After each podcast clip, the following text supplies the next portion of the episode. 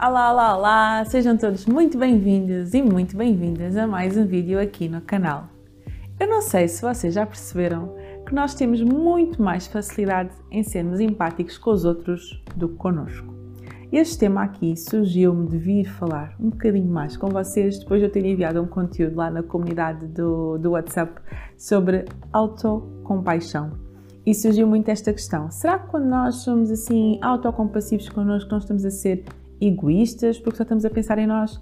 Ou porque é que é tão difícil nós conseguirmos ter a mesma empatia connosco do que temos com os outros? E a verdade é que isto é típico, né? Eh, se alguém comete um erro, nós até conseguimos dizer: olha, está tudo bem, todas as pessoas cometem erros, mas quando é connosco, quando nós cometemos um erro, nós somos a primeira pessoa a criticar-nos, somos a primeira pessoa a dizer: Pois, eu sou mesmo burro, eu sou mesmo estúpido, eu já devia saber melhor, eu devia saber que eu não devia ter feito as coisas assim mas quando é com os outros, nós não temos este tipo de atitude. Isto é o quê? Falta de autocompaixão. Autocompaixão é uma palavra tentado a sobressair mais neste mundo de saúde mental, que é algo que eu, pelo menos, até mesmo na faculdade, sabem, eu não ouvia falar muito sobre este termo da autocompaixão, até é uma abordagem eh, que tem sido assim, vindo a ser falada mais na psicologia, esta terapia focada na autocompaixão, que é tão essencial e que eu vejo que também foi algo que me ajudou muito a trabalhar em mim e que eu também vou te dizer aqui coisas que eu fui fazendo ao longo do tempo que me ajudaram aqui a desenvolver uma relação mais autocompassiva comigo. Porque a verdade é que no mundo que nós vivemos e desde que nós somos crianças, miúdos, adolescentes, nós somos assim levados a ser muito autocríticos, muito exigentes connosco. E a verdade é que isto às vezes começa lá na infância, não é? Nós cometemos um erro, somos assim logo chamados à atenção de já devias saber que não, não devias fazer isso assim, já devias saber que não devias fazer isso assado, e tu não sabes que não podes fazer isso, e não sabes que não podes fazer aquilo. E este discurso vai-nos sendo incutido à medida que nós vamos crescendo e desde crianças, desde adolescentes até mesmo adultos, seja em contexto de trabalho, seja em contexto de relacionamentos, nós muitas vezes vamos ouvindo este discurso e vamos assimilando aquilo para nós. Isto traduz-se no quê? Em uma autocrítica constante, uma autocobrança, autoexigência, perfeccionismo, ao ponto de que parece que nós somos tão intoleráveis connosco de que nós não podemos cometer um erro, nós não podemos cometer uma falha e somos logo as piores pessoas do mundo. E ninguém nos precisa de criticar, porque nós somos os maiores críticos de nós próprios. Eu pelo menos falo para mim. A mim ninguém precisa me dizer, Petra, tu precisas melhorar isto ou precisas melhorar naquilo. Eu própria critico-me todos os dias. Eu, pois, eu não devia ter feito isto assim. Eu não devia ter feito isto assado. Eu já devia saber, já devia saber como é que isto se faz. Já devia saber como é que isto funciona. Como se eu fosse a dona da, a dona da, da sabedoria toda do mundo e devesse saber como é que se faz tudo. Mas não. E é engraçado que quando é outra pessoa que está ao meu lado, eu sou super compreensiva, sou super empática, mas comigo eu não consigo praticar essa mesma empatia e não consigo uh, praticar essa mesma compaixão, não é? Como a própria palavra diz.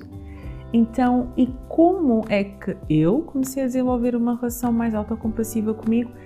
E antes mesmo de dizer como é que eu comecei a desenvolver esta relação, quando é que eu comecei a perceber que precisava de melhorar esta relação comigo própria? Eu comecei a perceber isto quando eu sentia-me constantemente desgastada por exigir demasiado de mim.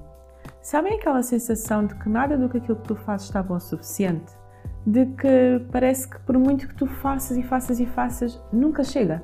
Hum, tu precisas sempre de fazer mais alguma coisa. Parece que nunca está, nunca está nada bem, nunca está nada assim certo, nunca tu consegues bater, estás a ver, tipo, uma palmadinha nas costas e dizer Petra, well done, bom trabalho.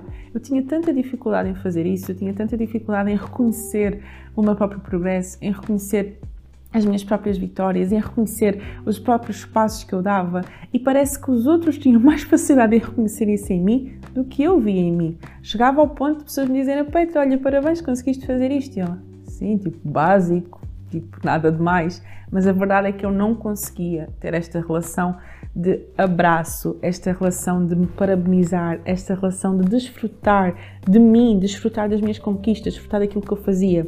Por um lado foi isto, que era eu não conseguia reconhecer aquilo que eu fazia. E foi aí que eu também comecei a perceber, ok, que há alguma coisa na minha relação comigo própria que eu preciso melhorar. E por outro lado, quando eu cometia um erro, parecia que aquilo era a pior coisa do mundo para mim. Então, ao mesmo tempo que eu minimizava as minhas vitórias, eu maximizava ao máximo os meus erros, as minhas falhas. Por muito que as pessoas me dissessem, mas Petra, está tudo bem, tipo, esse ser humano, toda a gente erra, toda a gente falha, aquilo não encaixava. Então parecia que o mundo caía, que o mundo desabava se eu fizesse alguma coisa que não estava bem. Coisas mínimas, básicas, até nós que trabalhamos com as redes sociais, sabemos que às vezes cometemos um erro quando escrevemos alguma coisa. Para mim aquilo era tipo pânico. Se eu cometia um erro a escrever alguma coisa, as pessoas podiam nem dar conta, mas só por eu saber que aquele erro estava lá e que eu já não o podia corrigir, para mim aquilo era, pois, já devia saber, eu já devia ter visto, eu devia ter conseguido perceber isto. Era como se aquele erro me perseguisse, me perseguisse, me perseguisse. E por muito que alguém me dissesse, Petra, está tudo bem, porque todas as pessoas erram, não encaixava, não descia. Mas se eu visse alguém a cometer um erro, eu era capaz de dizer: não, está tudo bem, todas as pessoas cometem erros, mas comigo não era capaz de fazer isso. Isso foi outro ponto que eu comecei a perceber. Eu preciso ser mais autocompassiva comigo. Eu preciso melhorar aqui a minha relação da autocompaixão comigo própria. Então eu intencionalmente, vocês ouvem-me sempre dizer esta palavra, porque estes vídeos que tu vês aqui e tudo aquilo que eu falo no Instagram, todos os conteúdos que tu vês por aí partilhados, é simplesmente para tu também ganhares consciência do que é que tu precisas de melhorar para tu depois, de forma intencional, colocar as coisas em prática e melhorar nessa área. Por isso, sim, quando eu comecei a perceber que eu precisava de melhorar esta relação comigo, começar a ser mais autocompassiva comigo, eu intencionalmente comecei a adotar determinados comportamentos que me começaram aqui a ajudar. Eu olhar para mim com mais leveza, eu olhar para mim com mais calma, eu conseguir dizer well done Petra, uma palmadinha nas costas, porque nós também nos podemos parabenizar, eu conseguir chegar ao final de um dia difícil e abraçar-me e perceber que há dias difíceis para toda a gente e que eu não estou sozinha no mundo com dias difíceis, comecei a conseguir reconhecer melhor um pouco as minhas conquistas, as minhas vitórias e vou-te dizer então como é que eu comecei a fazer isto. Uma das primeiras coisas que eu comecei a fazer, e eu aprendi isto num dos livros que eu recomendo muito, porque mudou assim muito a minha visão, muito a minha mentalidade relativamente à vida, não simplesmente relativamente à área que este livro aborda, mas relativamente à vida no geral. Eu aprendi isto no livro Segredos da Mente Milionária, que eu comecei não só a ler o livro, mas depois também a acompanhar os vídeos do T. Harv Hacker, acho que é assim que ele se chama, e que é muito engraçado, que ele tem assim vídeos muito didáticos e que ele ensina, dá várias dicas e ele tem assim exercícios muito práticos logo na hora. E ele, ao final de cada exercício, ele diz assim: agora, give yourself a high five e parabeniza-te. Ou seja, dá a ti mesmo um né, high five, não consigo traduzir isto agora, mais 5, não é? E parabeniza-te por teres conseguido fazer esse exercício. E eu comecei a incutir isto na minha vida. Não com um high five, não parecia assim muito natural eu estar sempre a dar um high five a mim própria, mas a palmadinha nas costas de muito bem, Petra. Isto parece algo tão simples, mas eu própria em consulta, quando eu vejo que as minhas clientes estão assim, normalmente é mais as mulheres, estão assim muito autocríticas com elas próprias, eu digo, para tudo e dá-te uma palmadinha nas costas.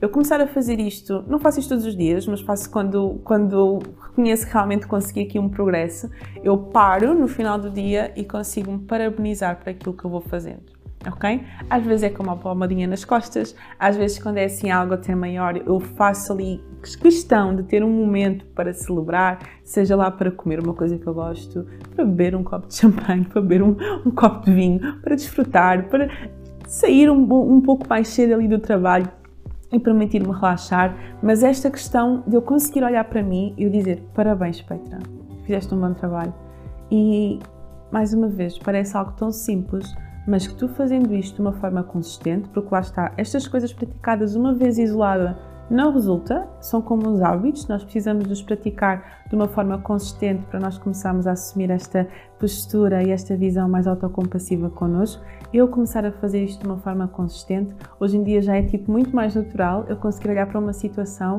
e às vezes já nem precisar da palmadinha nas costas, mas, consegui, mas consegui dizer para mim própria, poxa, espera, tu conseguiste, parabéns, miúda. Então esta relação que nós conseguimos ter com os outros, nós também conseguimos ter connosco próprios. Mas às vezes de uma forma propositada, ok? Antes de ser natural, como já começa a ser natural em mim, tu precisas de ser intencional.